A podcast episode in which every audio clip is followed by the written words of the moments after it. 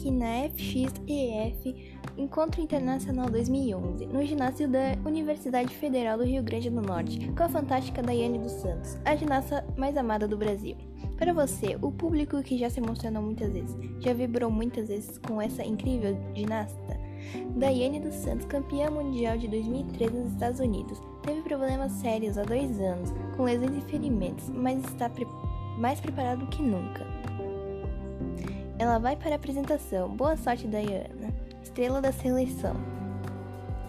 Percebemos que Diana está com uma música nova, parou de usar o brasileirinho e está com, usando uma mistura de ritmos latinos.